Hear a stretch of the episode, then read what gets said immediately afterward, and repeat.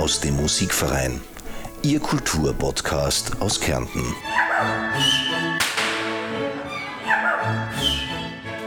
Meine sehr geehrten Damen und Herren, ich begrüße Sie zu einer neuen Folge unseres Podcasts Musikgeschichten aus dem Musikverein.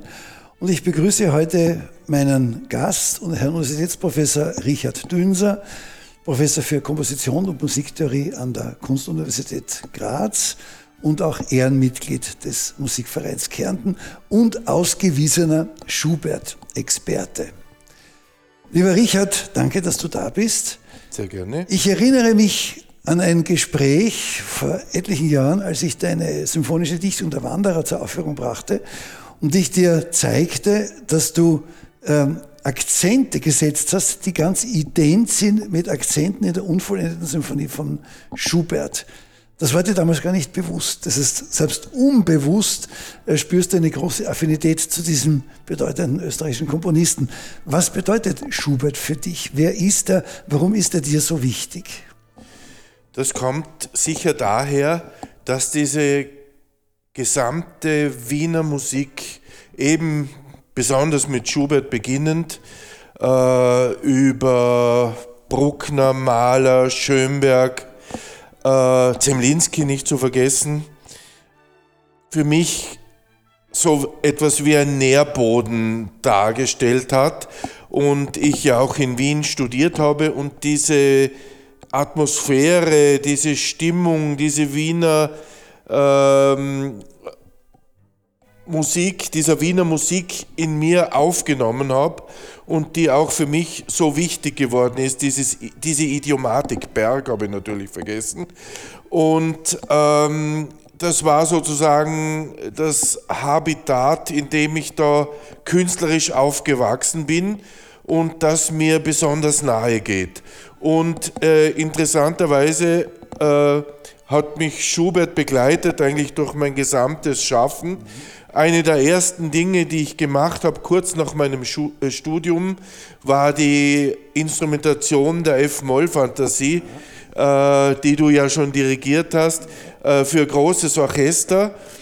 Und so hat es begonnen und mittlerweile habe ich mich Schubert immer wieder annähern dürfen in verschiedenen äh, Instrumentationen und nicht nur in Instrumentationen, sondern auch in Vollendungen, wenn ich so sagen darf.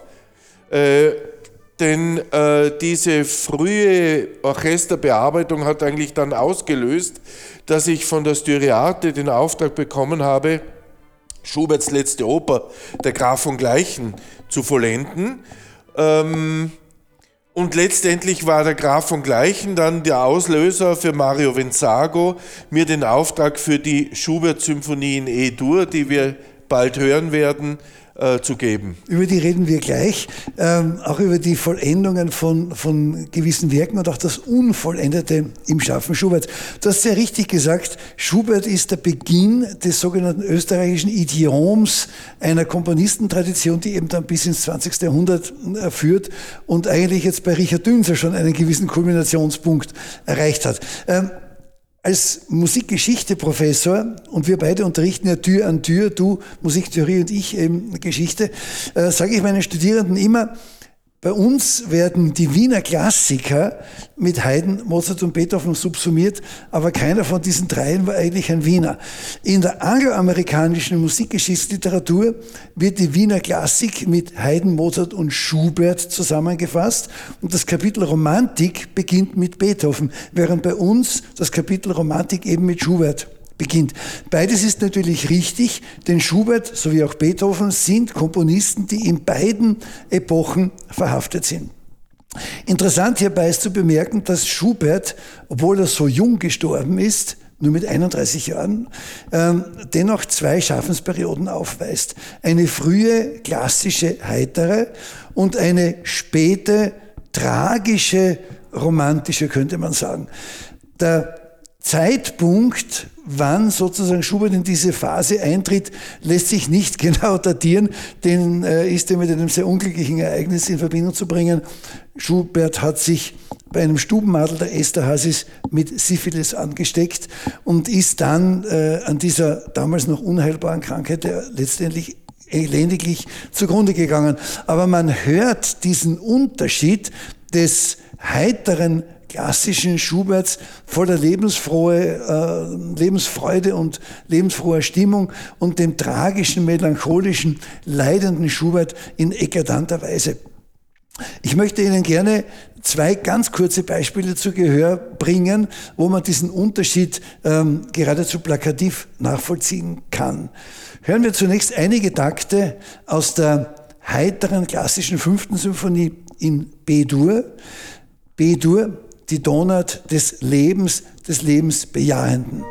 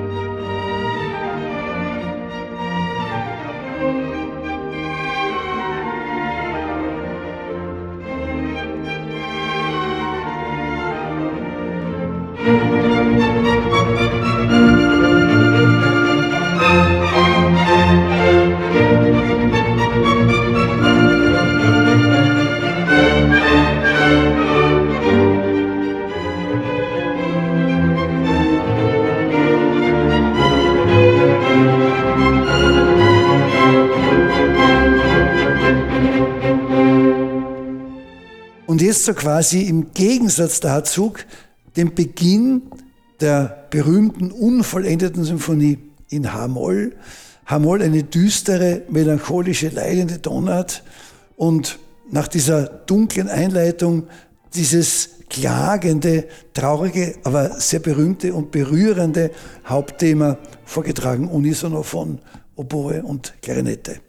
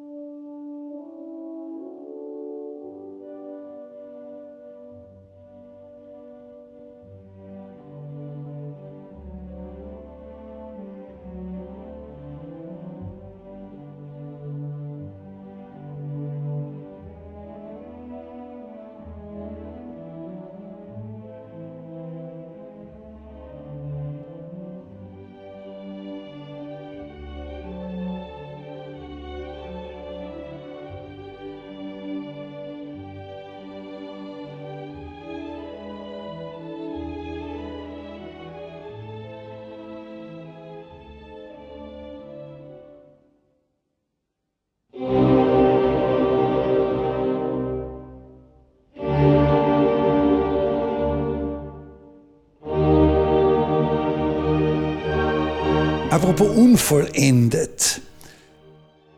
Die Musikwissenschaft diskutiert bis heute, warum diese unvollendete Symphonie unvollendet geblieben ist. Ist Schubert nichts mehr eingefallen? Oder hat er sie einfach liegen gelassen? Hat er sie vergessen? Ich gehöre zu jener Fraktion von äh, Kollegen, die sagen, das ist eben dieser Geist des Romantischen. Ich habe bestimmte Ideen, die bringe ich zu Papier und dann mache ich etwas anderes, weil mir eben danach ist. Gut, gewisse andere Werke hat Schubert wirklich nicht mehr vollendet oder vollenden können. Und wie du schon vorhin angedeutet hast, Richard, du hast ja äh, die Oper der Graf von Gleichen fertiggestellt, auch fertig instrumentiert und dann ein Finale neu komponiert, weil es das überhaupt gar nicht gegeben hat. Und du hast hier auch eine Symphonie vorgelegt, von der eigentlich nur Fragmente vorhanden sind. Erzähl uns einmal kurz etwas, was ist diese Schubert-Symphonie in E-Dur? Wie bist du darauf gestoßen? Und was war eigentlich vorhanden und was war zu machen? Also darauf gestoßen wurde ich durch den Dirigenten Mario Vinzago, der eben die Schubert-Oper Der Graf von Gleichen gehört hat in meiner Vollendung und mir geschrieben hat, ich soll ihm unbedingt äh, endlich, äh, es gehört unbedingt endlich einmal die E-Dur-Symphonie anständig fertiggestellt, wie er sich ausgedrückt hat. Es, gar, es gibt ja schon zwei Fassungen von dieser E-Dur-Symphonie. Eine von Felix von Weingartner, der ein sehr guter Musiker war, aber er hat eigentlich die Symphonie verbramselt. Es ist nicht mehr Schubert in seiner Fassung. Und dann gibt es äh, die Version von einem englischen Musikwissenschaftler Newbold. Ähm, übrigens habe ich mir beide Fassungen erst angehört, nachdem ich fertig war mit meiner Fassung. Und die von Newbold, aber das hat mir Venzago schon gesagt, die ist eigentlich schulmeisterlich. Ähm, es ist nämlich so, wenn man sich traut, eine Schubert-Symphonie zu vollenden, wo zum Beispiel der letzte Satz aus 600 Takten einstimmig, einstimmiger Melodie besteht, dann muss ich den Mut haben, richtig da was rein zu komponieren, sonst darf ich es nicht machen. Wenn ich nur Harmonien dazu schreibe und das instrumentiere, also ich, äh, ich hatte den Mut und hatte auch eigentlich die Angst, dass ich komplett abstürzen würde. Denn bei der Schubert-Oper war es so, erstens war ich damals nur jung, zweitens war das Schuberts letzte Oper, wo er auch gewisse Freiheiten sich genommen hat, aber dann hatte ich den Auftrag für eine Symphonie, die Krönung der klassischen Komposition. Und dann haben wir diese 600 Takte des vierten Satzes. Ich konnte dann schon teilweise nicht mehr schlafen. Ich mir, das habe ich mir jetzt aufgehalst. Äh, und ähm, es ist aber dann zum Glück äh, gut gegangen. In der ersten Phase der Pandemie äh, konnte ich mich diesem Werk ganz intensiv annähern und habe es mit großer Freude in drei, vier Monaten äh, fertig komponieren können.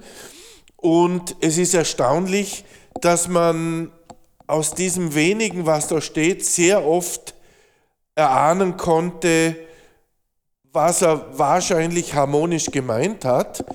Äh, einerseits, andererseits habe ich nie gesagt, dass das eine philologische Arbeit ist, sondern ganz im Gegenteil, so wie Peter Hertling einen Hölderlin-Roman geschrieben hat, wo er darüber sagt, er lässt seinen Hölderlin Dialekt sprechen. So lasse ich meinen Schubert da auch Dialekt sprechen, so wie er beim Heurigen wahrscheinlich gesprochen hat, beim Heurigen gesessen ist, beim Heurigen gesungen und gespielt hat. Äh, es ist eine Imagination von Schubertscher Musik und wenn ich ihm irgendwie nahe gekommen sein sollte, dann dann äh, dann soll es mich freuen. Also du hast eigentlich eine Symphonie, eine Schubert-Symphonie geschrieben, quasi wie als eine Inkarnation dieses Komponisten, ja, könnte man sagen. Äh, Inkarnation und Imagination, so wie ich mir sie, sie vorstelle. Ja, das ist wunderschön. Äh, der zweite Satz ist ja etwas ganz was Besonderes, vor allem auch in der, Le in der Lebensphase Schuberts, wo dieser entstanden ist. Ja. Äh, kurz noch äh, gesagt, der zweite und dritte Satz äh, in meiner äh, Fertigstellung der E-Dur-Symphonie äh, basiert nicht auf Skizzen aus, der, aus Schuberts E-Dur-Symphonie, sondern Vensago hat mir vorgeschlagen, und das habe ich einen sehr guten Vorschlag und eine gute Idee gefunden, zwei andere Skizzen zu benutzen. Das Scherzo, ein separates äh, Scherzo auch, Scherzo-Fragment, und das H-Moll Andante, der zweite Satz, äh, ein, eine Skizze aus Schuberts letzten Lebenswochen in denen er, das ist fast unvorstellbar, sich zum Kontrapunktunterricht bei Simon Sechter angemeldet hat. Und auf dem Partiturpapier sind auch manche Kontrapunktübungen drauf. Und im Spätwerk wollte er noch viel kontrapunktischer arbeiten als früher. Und ich habe besonders in dem Satz aber auch im letzten Satz versucht, einige Kontrapunkte zu erfinden, die möglicherweise ihm nahe kommen. Es ist sehr interessant, denn auch Mozart hat in seinen allerletzten Werken sich immer stärker dem Kontrapunkt zugewandt. Denken wir an die großen Fugen im, im Requiem oder auch den letzten Satz äh, seiner äh, Jupiter-Symphonie, wo er die kontrapunktische Komposition eigentlich bis auf die Spitze treibt. Hören wir kurz äh, in diesen zweiten Satz hinein, wo man sozusagen den Geist des schon den Tod spürenden Franz Schubert erahnen kann.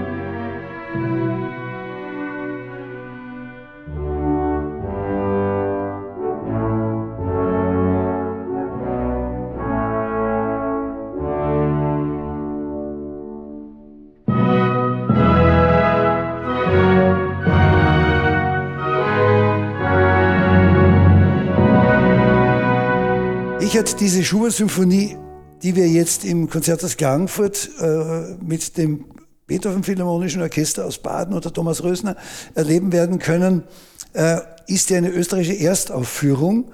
Gespielt wurde die Symphonie schon und sie wurde auch eingespielt. Ja, der Auftraggeber Mario Venzago hat sie sozusagen als sein Abschiedsgroß-Event mit dem Berner Symphonieorchester auf CD aufgenommen und er hat sie auch schon etliche Male aufgeführt, also in Finnland und in den USA, in Rochester und ähm, ist auch da und dort schon gespielt worden. Und, äh Aber es ist schön, dass der Musikverein Kärnten initiieren konnte, dass eine Schubert-Symphonie zum ersten Mal hier in Österreich erklingen wird, natürlich gemeinsam mit einem Konzert in Verbindung mit der, der Residenz dieses Orchesters in Baden. Und ich kann Sie nur alle ermuntern, diesem Event beizuwohnen, dann wann kann man schon eine Schubert-Symphonie zum ersten Mal erleben? Am Donnerstag, den 27. April im Konzerthaus Klagenfurt. Und zur Einstimmung noch einige Takte des schwungvollen letzten Satzes, eben basierend auf einer einstimmigen Melodie Schuberts mit Ergänzungen von Richard Dünser.